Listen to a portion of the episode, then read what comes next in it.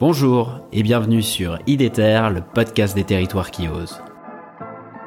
Je suis Pierre-Alexandre Évrard, passionné par les territoires et engagé pour l'écologie.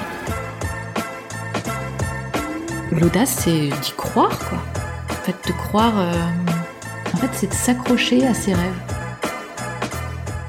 En fait, je crois que j'étais vraiment déterminé à, à travailler dans ce domaine-là.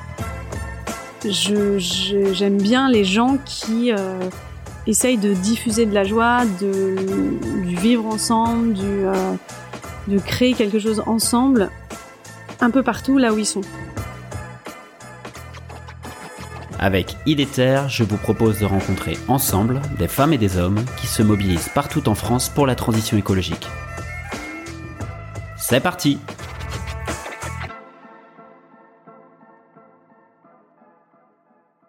cas, euh, ce que nous on essaye de faire à, BL Evolution, c'est d'être euh, euh, d'expérimenter un petit peu ce qu'on recommande à nos aux collectivités qu'on accompagne. Donc, donc on s'est doté d'une d'une flotte de, de vélos à assistance électrique pliant pour faire la combinaison avec le train pour l'ensemble de nos déplacements. Donc les, les cas où on est amené à louer des voitures sont très rares. Euh, et souvent, c'est assez démonstrateur. C'est-à-dire que quand on arrive à une réunion euh, en Auvergne euh, sur nos petits vélos, euh, qu'on a fait euh, 600 km plus en train, plus euh, 20 km en vélo, alors que les élus qui viennent à notre réunion, eux, ont fait 5 km en voiture, euh, c'est une manière assez efficace de montrer que c'est possible, y compris sur leur territoire. Euh, et, surtout, euh, bah, on, en profite euh, pour leur faire tester à la sortie de la réunion, etc. Et on arrive en quelques réunions à les convaincre parfois. Et c'est assez marrant de les, revoir. certains ou certaines nous dire Ah, monsieur Martin, j'ai acheté un VAE, devrait être fier de moi, etc. On n'est pas forcément fier d'eux parce que c'est pas, on n'est pas là pour avoir un, rôle moralisateur par rapport à ça, mais c'est très démonstrateur de montrer que c'est faisable.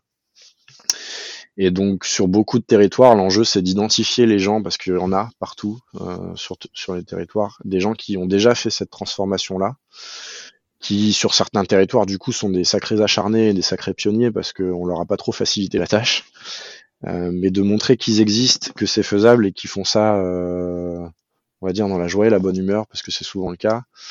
Euh, à mon avis, c'est assez, assez pertinent. Et donc, quand on est une collectivité, travailler aussi sur son propre périmètre, sur le déplacement de ses agents, sur euh, le déplacement de ses élus, etc. Euh, ça peut paraître tout bête et un peu anecdotique au regard de l'ensemble des flux de déplacement sur un territoire donné. Mais en fait, c'est assez transformateur parce que derrière, euh, bah, c'est l'élu qui prend son vélo au quotidien, il devient beaucoup plus conscient des problématiques de, déplacement à vélo sur son territoire et beaucoup plus pertinent dans les décisions qu'il va essayer de prendre euh, sur, euh, sur sa politique cyclable.